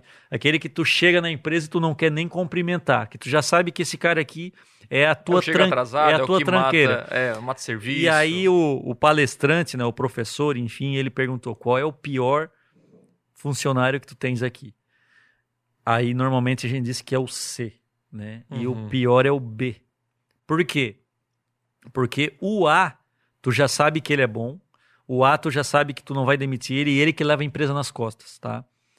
O C é aquele cara que tu já sabe que é ruim. Tem a certeza que vai demitir já. Tu tem certeza que um, cara, uma hora ele vai, sabe? Ele, ele vai e não tem, cara, ele vai e vai feliz. Tu vai feliz, ele vai feliz, ele também não suporta trabalhar para ti e tá todo mundo feliz se esse, esse negócio ser desligado aqui, ser desconectado. E o B é aquele cara que ele é um medíocre, né? Ele é, ele é um medíocre no sentido de média mesmo, né? Ele é médio. Só que ele tá tirando o lugar do A. Poderia ter vários A no lugar dele. Tu poderia ter vários A, que demora um pouco mais para achar, mas tu acha que é o cara que realmente. Eu não digo A assim, fazendo um juízo de valor da, da pessoa, se ela é boa ou má, não é nessa questão. Eu tô falando em relação ao trabalho mesmo que ela desempenha, né? Uhum. Um A pode ser que esse B seja um A em outro lugar. Sim. Né? Sai da agência, vai trabalhar num outro ramo e o cara é voa. Mas tô falando no teu negócio. Então, o B, cara, o Thiago, por que, que ele é perigoso? Porque negócio de colocar o Pelé jogar vôlei não ia dar certo, né? Não, então, é tipo assim, não quer dizer que o Pelé é ruim, né? Pelé né? É que ele tem que jogar a pessoa é... na pessoa certa, no lugar certo. Porque né? assim, ó, qual é o problema do B? Às o... vezes botar o, P no, o B em outro lugar na empresa, às vezes o cara tá lá no, no Edwards, mas ele pode ser um bom comercial. Pode trocar, entendeu? a pessoa pode ser boa. Mas qual é o maior perigo do B, Thiago? O maior perigo do B é que você fica mantendo ela pensando que o dia vai virar. O B nunca você mais. não demite. Esse é, é o detalhe. Esperança. Por quê? Porque você chega e fala assim, pá, por que tu não troca essa pessoa? Não, ele não me incomoda. e aí que tá o problema. Ele não incomoda, mas ele também não dá o resultado que um A ou o próprio é. B mais poderia dar, né? Então. É, Cuidado com o B. Exato. Contrate A e, e o B, de repente você tem B, que são pessoas boas, tá? Que estão no teu negócio, e você pode trocar de lugar, de repente, esse cara, pô, cara, em vez de tu fazer vendas, faz administrativo. Às vezes o cara não tem nada a ver com vendas, você tá aí forçando, troca o cara. E o C, mano. E o C é, é tchau. Então, assim. Não pense foi... duas vezes, né? Não pense duas vezes. É, cara, eu, eu, eu, olha, eu não, eu não lembro, eu tô até recordando que tanta gente que a gente contratou e, e, e, trabalhou de um C virar um B ou um virar um A, cara. Um C é C o A e, e tem aquele B que também não. É, eu acho que já consegue identificar em três meses, seis meses o, o perfil de cada um. Uhum. E tem muito aí em empresas ruins, empresas que não valorizam, empresas que não, sabe, e que você pode resgatar, investir nessa pessoa, crescer e, e, e, e, enfim, e multiplicar o seu resultado. Eu acho que, inclusive, a gente, né? Eu, quando eu comecei lá na, na, na, na Blueberry, eu tava. Eu tinha uma agência. Uma agência eu tinha um estúdio de música. Então, eu talvez era o uhum. cara A, né? A gente, todo, todo, todo mundo se perguntava, todo mundo, todo mundo é A, né? Ninguém é C. Uhum. Mas eu, eu, quando eu peguei o Edwards, eu realmente, cara, estudei e foi a fundo. Só que eu tava no lugar errado, então eu não tava, tava no estúdio de música, já não era aquilo que, que sabe, tava, tava me chamando. Então, quando eu descobri algo que realmente, cara, encantou meu coração, eu, eu me dediquei e fiz, e por isso que eu fui crescendo na empresa. Então, é isso, cara. Se você talvez não está crescendo na empresa há muito tempo, talvez você é o C ou B, né? E, e você o não teu sabe. estúdio só não foi para frente porque tu poderia manter o estúdio se tivesse um A lá, vamos supor, né? Ah, verdade. Um A sendo sócio teu, mas quem que tu contratava? O C. Porque era mais barato, aquela Exato, coisa. Exato, mas é o, e outra, e é o final primeiro, mais caro. Era o, o primeiro, primeiro, que, que aparecia e tal. Então nunca faça isso, cara. Não vale a pena. Tá incomodação depois de contratar um C. O 2 aqui que a gente falou foi o colchão financeiro. Então, ser organizado, e isso aqui raramente se encontra, porque, enfim, tem vários alunos que, cara, que, que acompanham no colchão extrema, e raramente, cara, quando o cara aumenta o seu ganho como gestor de tráfego, ele gasta tudo que tem. E aí perde aquele cliente tá no vermelho, não tem mais dinheiro para o tráfego, não tem mais dinheiro né, para conseguir clientes, aquela coisa toda. Então, tem um colchão financeiro na hora de contratar a pessoa, porque isso faz total diferença. E uma outra dica também é a questão das do emocional, tá? Ramon, se tiver outra, outra sugestão para quem está começando uma agência, né? Lembrando aí do, do, seu passado, né? vai contando. Eu tô contando aqui as minhas experiências. O que, que é o emocional, cara? É que eu vejo que para você ser um empreendedor de sucesso e dono de uma agência é um empreendedor, você precisa controlar suas emoções, né? Não levar para lado pessoal muitas vezes, saber separar entre o que é pessoal. Às vezes tu é amigo de uma pessoa, mas ela é, uma, é uma péssima um péssimo funcionário, uma péssima funcionária e você não consegue demitir. Já aconteceu com a gente. Caraca, pô, ele é tão legal, tão gente boa, ele faz rir, todo mundo ri, tem, conta várias piadas, uhum. mas o cara é ruim. Então você, você não, não sabe separar. O controle emocional é tipo, cara, você vai passar por clientes insatisfeitos, por funcionários insatisfeitos, não leve para o lado pessoal, né? Saiba desligar da empresa no final de semana, cuide da sua saúde emocional, porque eu não vejo hoje empreendedores que alcançam grande sucesso na vida uh, se ele não tem um controle emocional. Ele briga com facilidade, ele mete a bronca no funcionário, ele não valoriza o funcionário, ele, ele não valoriza a sua equipe, não valoriza o seu cliente, ele está sempre descontrolado. Inclusive, Provérbios fala, né? Inclusive o controle. Para controlar a ira, sabe? O, o descontrole. É, lembrei só, descontrole emocional que a gente tinha, né? A gente está contando exemplos da nossa vida. Sim. Que era quando, por exemplo, cara, a gente estava faturando bem em 10 meses, e aí num mês determinado nossa, não faturava. Cara, verdade. parecia que a gente nunca tinha faturado bem na vida. A gente é. pega aqueles pontos negativos da empresa, cara, e acaba trazendo pro pessoal, pro emocional, leva para casa, não dorme, machuca a saúde.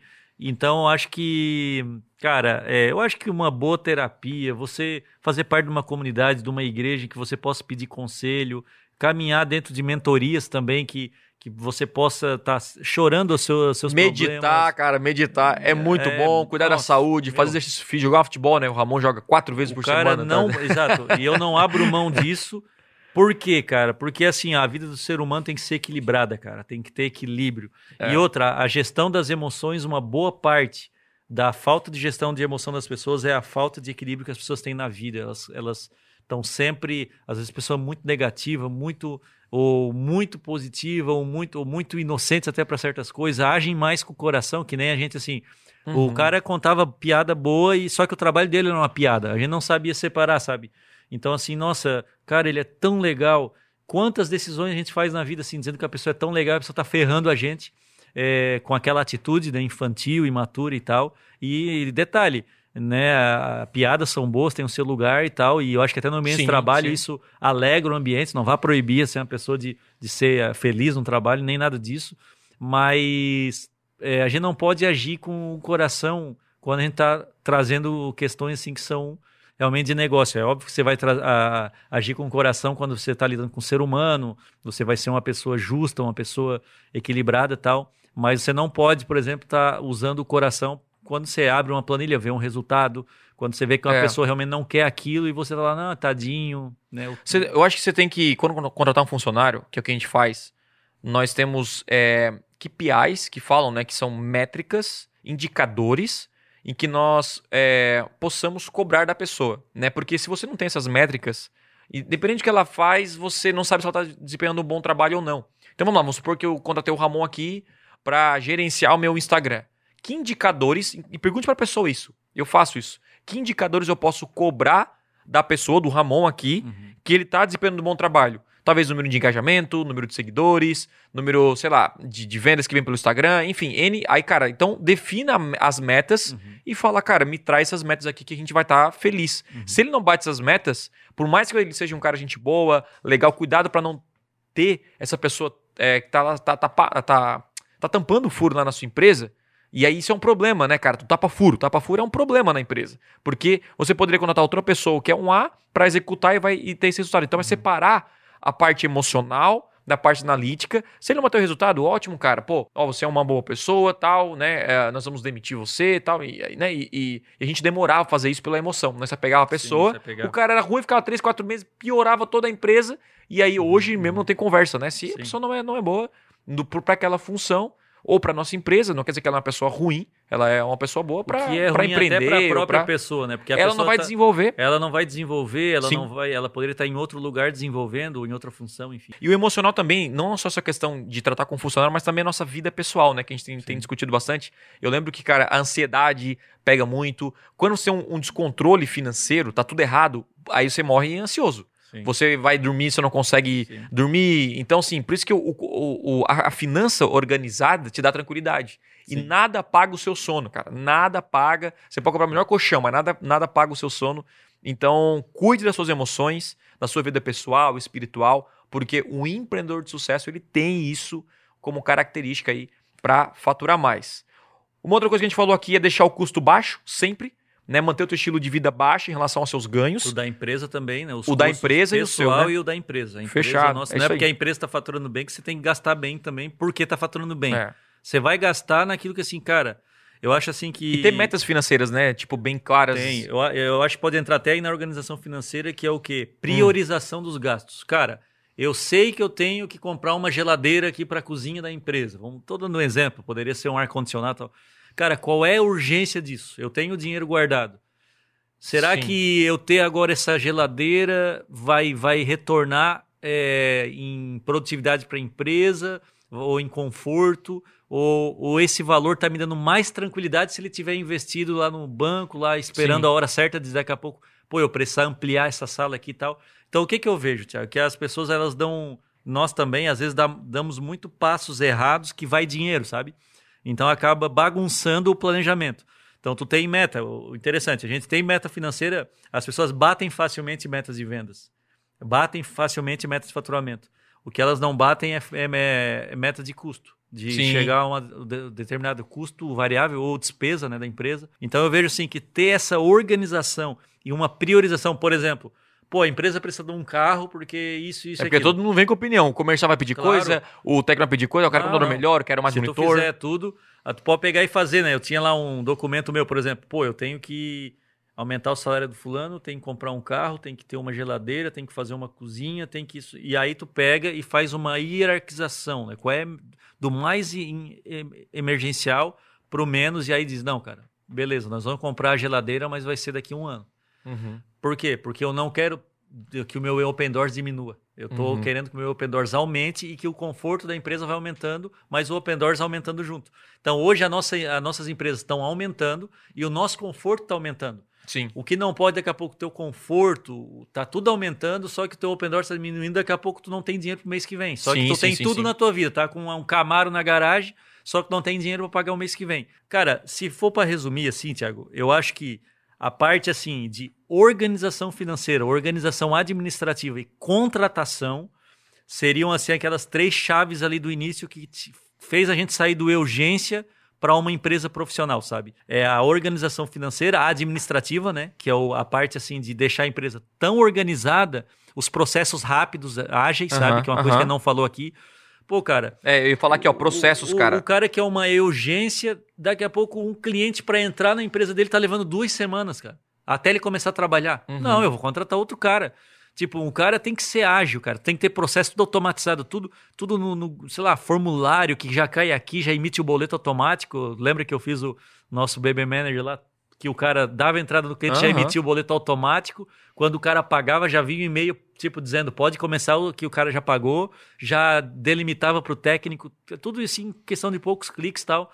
E a, enquanto o nosso concorrente fazia o quê na época? Eles mandavam contrato, contrato por, correio. por correio. Meu Deus do céu. Assinava existe, em né? cartório, voltava, né? Que hoje você pode fazer um contrato online que o cara dá um tiquezinho ali, concorda com os dois termos cliques desse contrato, já era, dois né? cliques e tal. Uhum. Então acho que processo, procedimento muito eficiente, sabe?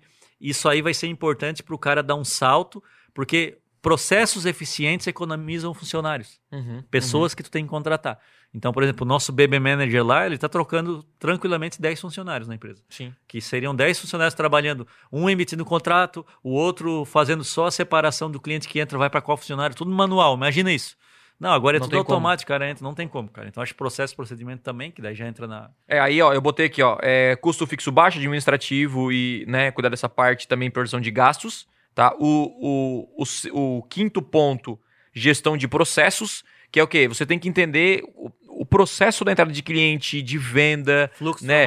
Para quando eu contratar alguém, o cara, uhum. ó, tu vai executar isso aqui, né? Então, sim, você tem que é, enfim, crescer uma empresa. Nós temos os dois P's, né? Que são pessoas e processos. Então, eu contrato certo e eu tenho bons processos, e aí eu consigo o crescimento que eu quero. Então, não adianta você ter também pessoas muito boas, mas sem processo nenhum, cada um faz um jeito, fica tudo bagunçado, ou ter bons processos, mas não ter pessoas boas para executar, então também não vai funcionar. Então a grande questão é: pegue o que você faz hoje com maestria, documente isso, um passo a passo de como você faz, para que qualquer pessoa possa replicar isso. Uhum. Então, vai lá, eu passo pro Ramon, Ramon, cara, isso aqui é meu dia a dia, tal, tal, tal, tal coisa. Ramon pode clicar lá e fazer o processo. Cara, show de bola. Ó, um outro aqui que eu coloquei é gestão de pessoas. Você precisa ser bom em liderar pessoas, né? Então, uma coisa é você ser uma agência, né? Você ser o líder de si mesmo é mais fácil, né, Ramon? Você consegue se obedecer com facilidade. Uhum. Agora, quando você vai para uma criação de equipe e nós perdemos a mão muitas vezes por falta de experiência, cara, você tem que investir em treinamento porque assim, ó, o, o, grandes empresas elas são criadas e são gerenciadas por grandes líderes. Então você tem que desenvolver essa parte. E cara, não ache que isso é fácil, porque para mim o fácil é você gerenciar dados ou, ou software que, cara, você aperta Enter e vai dar lá o, o, o, resultado. Agora, você gerenciar pessoas que cada pessoa é um computador ilimitado, com pensamentos diferentes, com ideias. Umas pessoas, elas são, enfim, elas são motivadas por dinheiro, outras por reconhecimento, outras por parte na sociedade, outras. Cara, é, é, é, é um mundo, é um outro universo. E que se você não, não, não estudar isso, não souber gerenciar, você acaba treinando e perdendo pessoas. Você não, não consegue reter uhum. talentos. Você não consegue é, ser um líder inspirador para as pessoas. Então, ninguém quer trabalhar com alguém que não é referência, que não é um visionário, que não quer criar estratégias. Então, cuidado com essa parte. Né? Você precisa, ao momento que você contrata um ou duas pessoas, né, você tem que começar a estudar é, gestão de pessoas, tá? Isso é fundamental. Então, são seis passos, seis ideias, né? Seis dicas aqui para vocês facilitarem, para facilitar essa parte, né? A gente falou sobre custo fixo baixo. Então vamos lá, Ramon. Quando tá certo, a gente falou. Tem o colchão financeiro, cuidado emocional, custo fixo baixo, né? Manter é, essa parte, né? Uh, com o administrativo organizado, uh, ter ali a, a, a, priorização dos gastos, né? O quinto aqui seria gestão de processos e gestão de pessoas. O que mais? Tem mais, tem mais algum? Você, Cara, teria muita vira... coisa para falar, mas debaixo desses itens. Eu acho que isso aí já é o, tem mais coisa, claro que a gente não está lembrando aqui, mas eu Sim. acho que debaixo de cada um deles, por exemplo, debaixo da gestão financeira ali, que é muito importante, é, é desde o início não misturar o, dinhe o dinheiro uhum. familiar, ali pessoal, do dinheiro da empresa. Isso é muito importante. Manter o custo baixo. Tu pode errar em tudo aí, ó. Contratar uma pessoa errada, mandar errar, embora, perder um cliente, perder dois. Mas se tu tiver, por exemplo, colchão de segurança, tu tá tranquilo. Se tiver um pedors longo, tu tá tranquilo. Então tem coisas que são Eu acho que Tá, ele tá embaixo, mas tem um que é importante, que inclusive a gente discutiu muito com, com o David Erasmo lá, você lembra não? Que é o teu comercial forte. Isso, isso. Né? Você lembra disso? Parte eu lembro venda, que, né? eu nunca esqueço da frase que, que ele falou pra, pra ti, aí você falou pra mim. Uhum. Que é que é, o comercial, sei lá, é o cara que é, é, o que mais recebe na empresa ou até ganha mais que o dono, muitas vezes. Uhum. Tu lembra de, de quando ele te falou isso não? Não, ele, é, ele falou, assim, a, até a filosofia dele, o David Erasmus, para quem não conhece, foi o cara que nos influenciou, que nos inspirou a montar tudo que a gente tem hoje. Ele é inglês e ele falava uma coisa muito certa. Teve um determinado momento de uma reunião, isso em 2009, que eu perguntei para ele, cara, qual é o segredo do teu negócio? Onde que tu viu que a chave era, nossa, foi ali, foi a chave que foi virada, tal. Isso eu perguntei para ele em 2009 numa reunião assim, numa mesa, e ele falou: vendas, vendedores. Ele falou: vendedores, porque assim, ó, Qualquer pessoa pode aprender a fazer uma campanha no AdWords, qualquer pessoa pode fazer financeiro, qualquer. Mas se uma empresa não tiver vendas, ela não é empresa. E aí ele falou que o vendedor dele, o principal, ele... aí o que acontece? Ele falou: é, eu contrato para cada AdWords, eu contrato um vendedor. Tipo assim, ah, ele tinha 10 vendedores, a agência dele era bem pequena, ele tinha 10 vendedores. Tinha sempre clientes sobrando para entrar. O que, que aconteceu? Lembra que eu falei que a demanda é que faz o preço? O que uhum. aconteceu? Ele começou a cobrar mais, porque, por exemplo, os vendedores vendiam muito e os técnicos não davam conta. Começou a elevar o preço. Então, ele se tornou uma agência premium, uma agência que cobrava, sei lá, 5 mil pounds, 10 mil pounds, 2 mil pounds. E aí ele podia pagar os caras melhores ainda. O que acontece? Tu atrai mais talentos ainda para tua empresa. Sim. E o, o líder financeiro, o líder comercial dele ganhava duas vezes mais do que ele, que era o dono da empresa. Ele falou assim: Eu quero que ele ganhe mais ainda né? Que é coisa assim de 20, 30 mil pounds, um cara desse. Que pounds hoje, né? Para real, acho que deve estar 6 por 1. Só para ter uma ideia do que o cara desse ganhava. E ele falou assim: ó, Ramon, é, o segredo, se vocês quiserem. A minha, ele, falava, ele falou para mim assim: ó, vocês são talentosos, estava eu e mais dois sócios ali, né? Aham. Três sócios, né? nós éramos em quatro. Ele falou assim: ó, eu não estou preocupado com o talento de vocês. A minha única preocupação é que eu não encontrei nenhum vendedor entre vocês. Olha só. Foi isso. Porque assim, ó, eu vi que vocês vão Que é fazer. o gargalo da maioria da- das porque ele agências, fa- né? Olha a ideia dele. No comercial. No- Vocês são em quatro sócios, mais um que vai ter 10%. Porque a gente fez o seguinte: a gente deu 10% da empresa para ele e o resto dividido em quatro. Então ele ia dar ele ser o nosso mentor e por esses 10%. Mais como uma honra, porque ele não pediu. É, e aí ele veio, saiu da Inglaterra, pegou o avião para vir nos conhecer aqui. Aí tinha o, o, vamos dizer, o sócio A, o B, o C e eu. E ele foi, o que que tu faz? Aí um, eu faço administrativo. O que que tu faz? Eu gosto de campanha, eu gosto de fazer website, eu gosto dele assim, ó, a minha maior preocupação é que não tem nenhum vendedor Você lembra os quem sócios. foi chamado para ser o comercial lá, um dos primeiros? Da nossa empresa ou É, da antiga? Da, da- da antiga, Da não da Mover. é, tu, né? eu lembro que o Thiago. Tu vê, né? O Thiago não era nem vendedor. Eu É. nem era vendedor. Chegou a. Achando que eu tinha papo, né? Eu lembro que eu sentei lá, lá no, na frente do, do- de um dos sócios lá da Sim. empresa e ele falou: Ó, cara, você vai ser o comercial e tal. E eu ia ganhar 10%, eu acho, em cima. Eu falei: Cara, que massa, tal, vou começar a vender. Só que por causa do estúdio na época, eu era DJ também na época, não acabei priorizando o outro lado, né? Mas, é, não tinha vendedor, realmente. E aí foi um gargalo. E hoje muita gente. Que inclusive aquela empresa quebrou, vamos dizer, entre aspas. Porque não né? tinha Ela venda, né? parou, cada um foi para um lado, porque a- o faturamento dela não pagou as contas que não tinha venda. Olha só. E nós tínhamos que vender. E aí, aí, aí desma- desmanchou essa, essa agência, que não era só uma agência de, de online, né? Ou não? Hoje era online, ou tinha offline não, também. era online, era só online, digital. 100% online. Só que show fazia site, fazia tudo só porque parou porque não tinha venda. Olha só. Então, fica aí o, cara, fica aí o, o, o ensinamento, né? E, cara, pra encerrar, falar sobre gestão de equipe, tem uma coisa que eu aprendi no Google, ah, quando a gente se aproximou do Google lá em 2014, a gente teve um acompanhamento muito próximo lá, e o Google ele auxiliava no crescimento da agência, né, naquela época. E uma das coisas que eu aprendi é sobre criação de equipe, né? Primeiro é treinar rápido, né? Quando a gente contratava a pessoa, muita gente, inclusive eu fiz uma, uma mentoria na segunda-feira agora que tinha uma, uma pessoa aqui da cidade que tem uma mecânica. E ela falou que, ah, hoje eu não quero investir mais porque eu não tenho mecânicos suficientes. E, e na cabeça da- dessa pessoa, ela estava esperando que viesse para a empresa mecânicos prontos, né? É, e eu falei, cara, tá na hora de você ter uma escola dentro para que você possa treinar qualquer Sim. pessoa do zero a virar um mecânico. Aí tem o mecânico júnior, que é o cara que Sim. só faz ali o básico. Tem o, o, o sênior, talvez o cara que já é responsável por algumas coisas mais importantes. E o pleno, que é o cara, talvez, não sei se é essa ordem, né? Mas é, que é o é o cara que manja mais e tal, que é responsável, que vai ganhar mais. Então, você pode começar a construir, né? Que foi o que a gente fez na época, porque todo mundo que trabalhou e trabalha com a gente, 90%, não é, fazia nada a ver com aquilo que nós vendíamos, né? Que é a gestão de tráfego. Mas, cara, na época, onde é que tu achava um gestor de tráfego? Se ninguém sabia disso. Então a gente sacou que, cara, se eu consigo treinar alguém rápido, né? é, em 30, 60 dias o cara tá apto para trabalhar na empresa.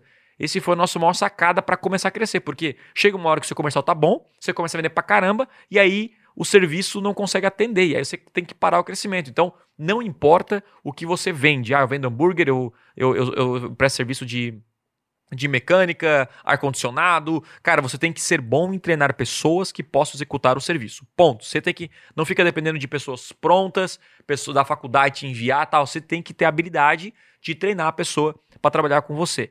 E lá no Google, né, quando a gente aprendeu isso, eu pensei, ah, show de bola, mas quando que eu devo. co- Como é que eu vou descobrir se aquela pessoa ela é boa ou ela é uma pessoa ruim, assim, no sentido de será que eu devo investir nela ou não? E aí, o Google me, me deu, né, na, na época que era a Júlia, né, ela me deu dois pilares que o Google, na hora de contratar, ele, ele verificava na pessoa. Né, que são os dois pilares essenciais lá no Google, para trabalhar no Google, né? Na época, não sei se funciona assim hoje, mas ela discutiu isso comigo na época do que, que o Google valorizava, né? Até na hora da contratação. O primeiro é a qualidade, né? Aquela pessoa que realmente fazia aquilo bem feito. Então, se eu peço pro Ramon fazer uma planilha, cara, vai fazer a melhor planilha cara, que existe. Se, cara, gerenciar a conta do Google aqui, vai ser o melhor. Então, a qualidade é inegociável. O cara faz bem feito aquilo que for, é, pro- é, foi proposto para ele fazer. O segundo é velocidade. Né? Então, você é muito rápido, muito ágil. O Ramon falou isso. Então, você pegar uma pessoa que, que é um bom designer, vamos pegar um exemplo, ele, cara, o cara é um mestre, ele sabe desenhar uma logo, só que ele demora três semanas, quatro semanas. O cara sabe criar um grande site, um site bonito, só que ele demora um mês. Cara, a gente não vive com esse tempo, né? Tempo é dinheiro, Então o cara tem que ser muito bom, ter qualidade e executar muito rápido, né? É, que desde que a velocidade não atrapalhe, obviamente, a qualidade, tá? Então eu sou, eu sou muito bom, então é negociável, e também eu sou muito rápido. E aí eu acrescentei na, na, na Blueberry na época o terceiro, que a gente encontrou uma pessoa que ela, ela tem qualidade, ela tem velocidade, mas muitos não têm a, o terceiro, que foi o que eu adicionei, que é a integridade. Pessoas honestas, íntegras. Porque, cara, não, não, não tem problema a pessoa sair da sua empresa, pedir uma demissão, abrir uma outra agência, isso não tem nenhum problema. Agora, tem problema quando mente, quando passa perna, quando pega um cliente seu e você se incomoda muito com isso. Isso não é, não é justo, né? Então, é, eu sempre falava isso na contratação, cara. Você tem que ser, ter qualidade, ser rápido e ser íntegro. Se você tiver esses três pilares, você talvez nunca vai se preocupar com, com é, um salário ou um emprego. Não vai estar em risco. Agora, se um desses três pilares não estiverem aí no seu, enfim, na sua vida, no seu trabalho, né? Você pode ser muito bom ou ser muito rápido, mas se não tiver integridade, se não for íntegro, não adianta, né? E, e a mesma coisa, né? Cara, eu posso ser, ter uma boa qualidade, ser íntegro, cara, não tem velocidade, também não dá. Então, isso é importante. Dizem, né, alguns gestores que caráter não tem como moldar. Então é, é, bom que você já pega uma pessoa de caráter e treine. É melhor do que pegar uma pessoa uhum. Que ela é muito boa e tenta, sabe, ah, vou tentar. O cara é desonesto. Foi desonesto em três empresas que passou e aí foi para sua empresa falando mal. Eu sempre pegava o cara que falava mal, né? Chegava na empresa falando mal, ah, porque o cara não me honrava, os caras, os caras. Eu assim, caraca, tá xingando já o ex-patrão, imagina a gente, né? Então já ficava ali meio que de olho nisso. Então tome cuidado né? Esses três pilares podem guiar quando você encontra. Olha os seus funcionários hoje. Você que tem uma agência, olhe, cara. Quem aí não é rápido, quem demora muito. Às vezes, um, um funcionário, o mesmo, tá? Com as mesmas horas. Um atende cinco clientes, outro atendia 20 clientes. É ou não é? Já aconteceu isso quantas vezes com a gente? É, cara, exatamente. o mesmo e a mesma qualidade. Então, tome cuidado. Esses três pilares for, é, foi o que, o que guiou a gente, o que guia até hoje na contratação de alguém né? Uh, e fica muito mais simples de você identificar a pessoa que deve continuar com você ou não, ou se deve demitir ou não. Show de bola. Cara, que podcast. Foi Perfeito. muito bom. Tenho certeza que você aprendeu muito aqui. E palavras finais, Ramon? Alguma coisa para acrescentar? É só, não, vai em frente aí. O mercado tá quente, aquecido. Vale é... a pena abrir uma agência ainda ou tem muita concorrência, Ramon? Que a galera sempre fala. Caraca, Thiago, eu não vou ser mais gestor porque, assim, tá, tá estagnado. Não, é. O mercado tem muita concorrente, não vou. E aí, cara? Pega só esse corte que eu vou dizer aqui e daqui 30 anos você pode dar o play de novo. Ainda falta profissionais, faltam profissionais capacitados, a demanda ainda está muito alta. Daqui 30 anos, então, é. nós vamos estar aqui 2022, tu vai estar com 60 e pouco, não, 70 já, né? 2022 agora, então 2022 mais 30, 2052 é isso? 2052, é... cara, a demanda ainda tá, tá alta, cara. Então, abra sua agência, seja urgência, seja Há muita demanda e há muitos profissionais, mas há muita demanda e há poucos profissionais qualificados. Não, Essa é a diferença. Aí né? tá... Então, Nossa. há muitos profissionais sim, mas cara, você conta nos dedos aqueles realmente que são bons, então seja essa pessoa muito boa no mercado para que você tenha mais resultados. Se, ó, olha a frase final. Se for íntegro, tu já passou 50% dos candidatos. Não, aí. pior que é verdade, Se cara. Se for íntegro, tá? Se for, é, já, nossa, já 50% já é uma grande já, diferença. já sai na frente. É. Então é isso. Cara, se você curtiu esse podcast de hoje, dê um, um like aqui, ó, que é de graça, mano. Dê um like se inscreva no canal, ative o sininho e não se esqueça de acompanhar outros episódios aqui do Podcast Extremo, o melhor podcast que existe. Beleza? Tamo junto, eu te vejo no próximo episódio. Até lá. Valeu! É isso aí, galera. Obrigado por ouvir mais um episódio do Podcast Extremo e, por favor, compartilhe esse episódio com alguém. Juntos podemos transformar mais pessoas. Beleza? Não se esqueça de me seguir nas redes sociais. Valeu e até a próxima.